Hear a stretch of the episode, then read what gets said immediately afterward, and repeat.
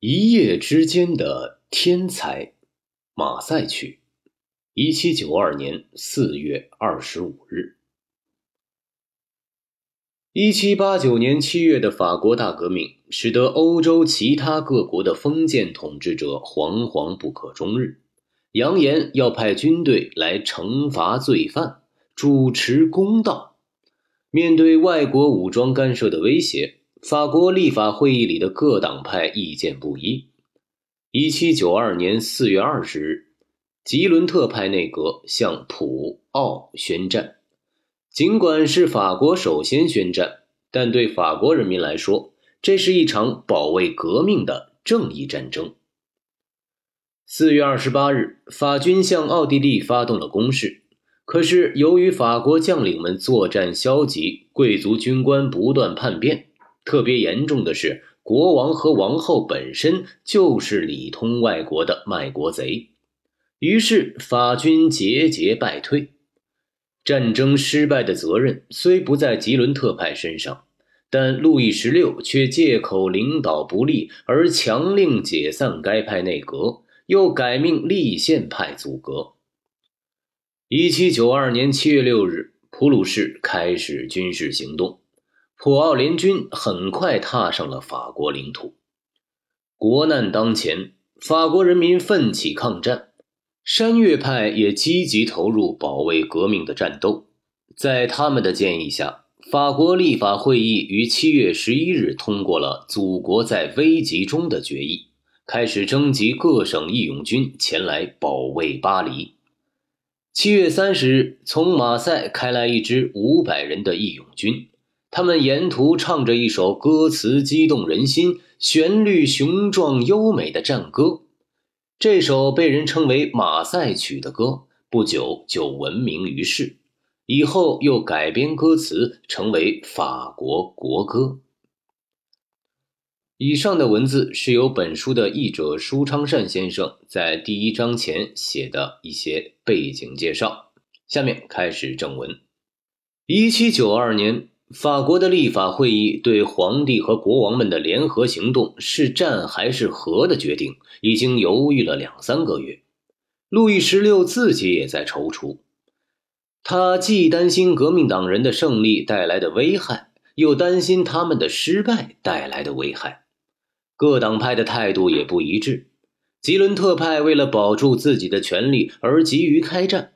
罗伯斯庇尔和雅各宾派为了自己能在此期间夺取政权而力主和平，但形势一天比一天紧张，报章杂志嚷嚷得沸沸扬扬，俱乐部里争论不休，谣言四起，而且越来越耸人听闻，从而使公众舆论变得越来越慷慨激昂。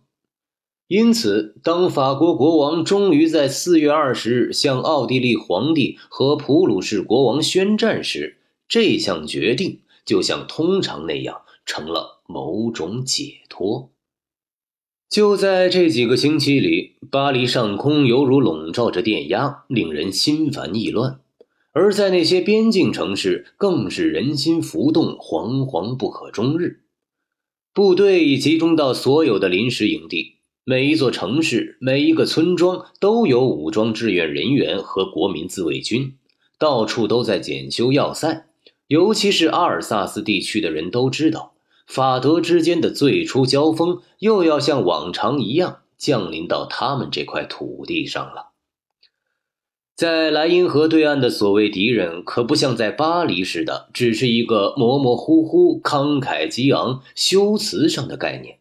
而是一个看得见、感觉得到的现实，因为从加固的桥头堡旁，从主教堂的塔楼上，都能一目了然地看到正在开来的普鲁士军队。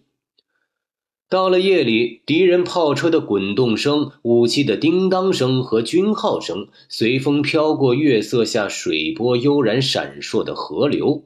大家都知道，只要一声令下。从普鲁士大炮缄默的炮口，就会发出雷鸣般的隆隆声和闪电般的火光。其实，法德之间的千年之争已经又一次开始，但这一次一方是以争取新自由的名义，另一方是以维护旧秩序的名义。因此，一七九二年四月二十五日也就成了不同寻常的一天。这一天，驿站的紧急信差们把已经宣战的消息从巴黎传到斯特拉斯堡，人群顿时从大街小巷和各家各户走出来，一起拥向公共广场。全体驻军为出征在做最后的检阅，一个团队接着一个团队在行进。身披三色绶带的迪特里希市长在中心广场上检阅，他挥动着缀有国徽的帽子向士兵们致意。军号声和战鼓声使所有的人都不再吭声。迪特里希用法语和德语向广场上和其他所有空地上的人群大声宣读宣战书。在他讲完话之后，团里的军乐队奏起了第一支临时性的革命战歌《前进吧》。这本来是一支富有刺激性的、纵情而又诙谐的舞曲。但是，将要出征的团队却以沉重有力的噔噔脚步声给这支曲子赋予了威武的节奏。然后人群四散，把被激起的热情又带回到大街小巷和各家各户。在咖啡馆和俱乐部里，都有人在发表富有煽动性的演说和散发各种号召书。他们都是以诸如此类的号召开始。公民们，武装起来，举起战旗，警钟敲响了。所有的演讲、各种报纸、一切布告，每个人的嘴上都在重复着这种铿锵有力、富有节奏的呼声。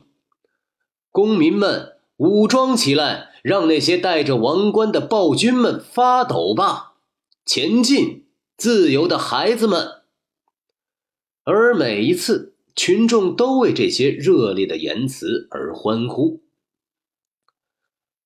街道和空场上也一直有大批人群在为宣战而欢呼，但是当满街的人群欢呼的时刻，也总有另外一些人在悄悄嘀咕，因为恐惧和忧虑也随着宣战而来。不过，他们只是在斗室里窃窃私语。或者把话留在苍白的嘴边，欲言而止。普天下的母亲永远是一样的，他们在心里嘀咕：难道外国兵不会杀害我的孩子吗？普天下的农民也都是一样的，他们关心自己的财产、土地、茅舍、家畜和庄稼，他们也在心里嘀咕：难道自己的庄稼不会遭到践踏吗？难道自己的家，难道自己的家不会遭到暴徒的抢劫吗？难道在自己劳动的土地上不会血流成河吗？可是斯特拉斯堡市长弗里德里希·迪特里希男爵，他原本是一个贵族，却像当时法国最进步的贵族那样，决心完全献身于争取新自由的事业。他要用洪亮的、铿锵有力的声音来表示信念。他有意要把那宣战的一天变为公众的节日。他胸前斜披着绶带，从一个集会赶到另一个集会去激励人民。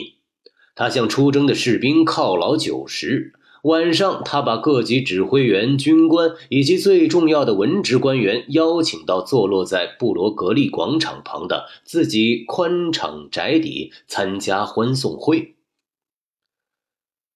热烈的气氛使欢送会从一开始就带有庆功会的色彩。对胜利始终充满信心的将军们坐在主宾席上。认为战争会使自己的生活充满意义的年轻军官们在自由交谈，彼此勉励。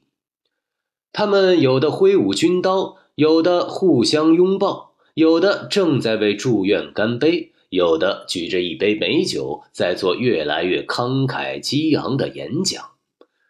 而在他们的所有言辞中，都一再重复着报刊和宣言上那些激励人心的话。公民们，武装起来，前进，拯救我们的祖国！戴着王冠的暴君们很快就会颤抖。现在，胜利的旗帜已经展开，把三色旗插遍世界的日子已经来到。现在，每个人都必须为了法国国王，为了这三色旗，为了自由，竭尽全力。在这样的时刻。举国上下都由于对胜利充满信心和对自由事业的热烈向往而达到了空前的团结。正当这样的演讲和祝酒行进之际，迪特里希市长突然转向坐在自己身旁的要塞部队的年轻上尉鲁热，他记起来了。就是这位举止文雅、长得并不漂亮但却讨人喜欢的军官，在半年前当宪法公布时写过一首相当出色的自由颂歌。团里的那位音乐家普莱耶尔很快就替这首颂歌谱了曲。这件简朴的作品朗朗上口，适宜演唱。于是军乐队将它练熟，在公共广场上进行演奏和大合唱。现在宣战和出征，不也是一个用音乐来表现庄严场面的极好机缘吗？因此，迪特里希市长很随便地问了问这位鲁热上尉，就好像请自己的一位好友帮一下忙似的。他是否愿意借着这种爱国情绪，为出发的部队创作一些歌词，为明天出征去讨伐敌人的莱茵军谱写一首战歌？鲁热是一个秉性谦逊、普普通通的人，他从来没有把自己当做一个了不起的作曲家，他的诗作从未刊印过，他写的歌剧也从未上演过。但他知道自己善于写那些即兴诗，为了让市长这位高官和好友高兴，他说他愿意从命。啊，他愿意试试，好极了，卢热。坐在对面的一位将军一边向他敬酒，一边对他说：“写完之后，立刻把战歌送到战场上交给他。莱茵军正需要一首能鼓舞士气的爱国主义。”进行曲。正说着话，又有一个人开始夸夸其谈起来，接着又是敬酒，又是喧闹，又是欢迎。于是这次两人之间的偶然短谈被普遍的热烈场面的巨浪所淹没，酒宴变得越来越令人销魂，越来越喧哗热闹，越来越激动疯狂。